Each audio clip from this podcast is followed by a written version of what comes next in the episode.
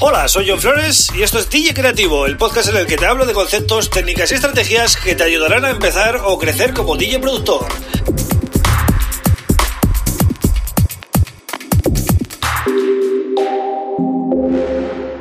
Hola, bienvenido, bienvenida a DJ Creativo. Mi nombre es John Flores y este es el episodio número 75 del podcast. Bien, hoy voy a hablarte de, eh, bueno, esos grandes olvidados que muchas veces eh, parece que no están, pero son vitales. Estoy hablando de los efectos de sonido. ¿Vale? Siempre nos centramos en los drums, en el bass, en, las melodías, en tal. Pero vamos a ver qué tan importantes, ¿no? O cómo de importantes son los efectos de sonido cuando hacemos una producción.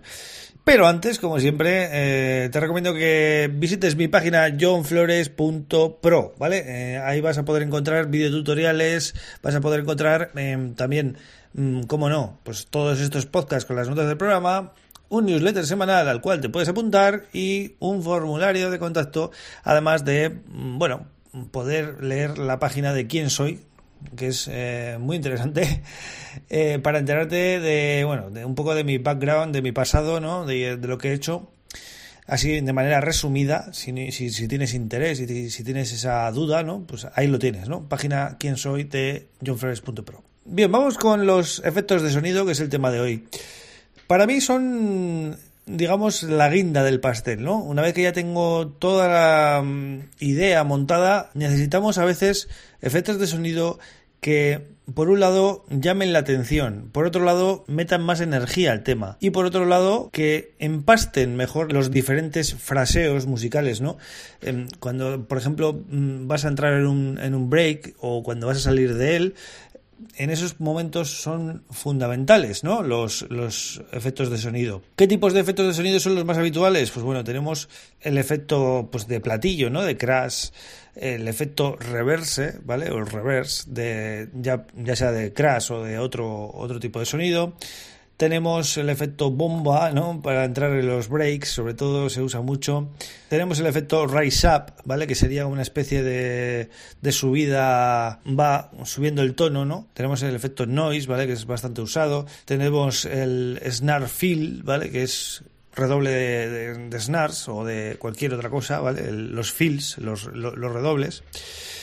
Y eh, también tenemos efectos, em, pues más, eh, digamos, que son más para sorprender. Efectos creados con LFOs y cosas así para llamar la atención, ¿no? También hay efectos, digamos, em, industriales. Luego están también los sonidos grabados, pues, de, de ambientes, ¿no? De la calle, de, de cuando vas en metro. Em, no sé, efectos de sonido grabados, pues, de, de cosas cotidianas. De... Hay muchísimos, es un mundo. ¿vale? Y al final lo que hacen es pues darle un toque súper personal a, nuestros tracks, ¿no? Las atmósferas, ¿vale? Esas atmósferas que hacen que, bueno, pues, eh, por ejemplo, ¿no? El típico sonido de, de, olas de la playa y todo esto, ¿no? Pues eh, le da un toque ya al tema que es diferente a si no lo tendría, ¿no?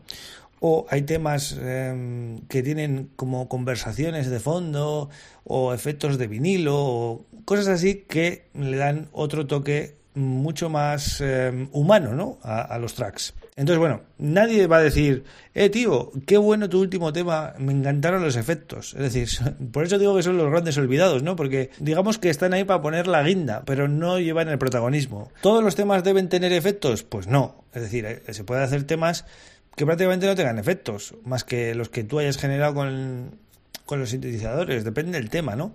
Quizás hay que intentar pues, ser creativo, ser original con ellos, ¿no? Eh, no es lo mismo usar loops de librería o loops de tal sintetizador que los puede usar cualquiera que tenga ese mismo sinte o, o esas, esas mismas librerías que grabarlos tú mismo, salir a la calle grabar tú. ¿Vale? O ponerte, como hace mucha gente, ¿no? A grabar cucharas, a grabar sonidos cotidianos, ¿no? De nuestra vida y luego los incluye en sus producciones, ¿no? Por ejemplo, en vez de meter un clap, pues meten muchas veces pues un cierre de una puerta, yo qué sé, cosas así, ¿no? Eh, yo he visto muchas cosas de estas y la verdad que son, aparte de divertidas, pues eh, tienen mérito, ¿no? Porque al final están haciéndolo muy, muy, muy personal. Tampoco hay que abusar de ellos y sobre todo eso, ¿no? No recurrir a los típicos efectos que ya están trillados, que los hemos escuchado 80 veces en todos los temas y de esa manera pues nos van a aportar, ¿no? Ese extra. Así que, bueno, espero que te haya gustado este episodio cortito, tampoco hay mucho más que hablar sobre esto, ¿no?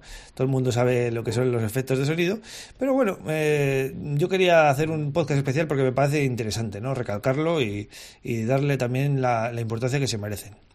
Nada más, yo vuelvo el lunes con otro tema súper interesante y bueno, espero que os esté gustando el podcast.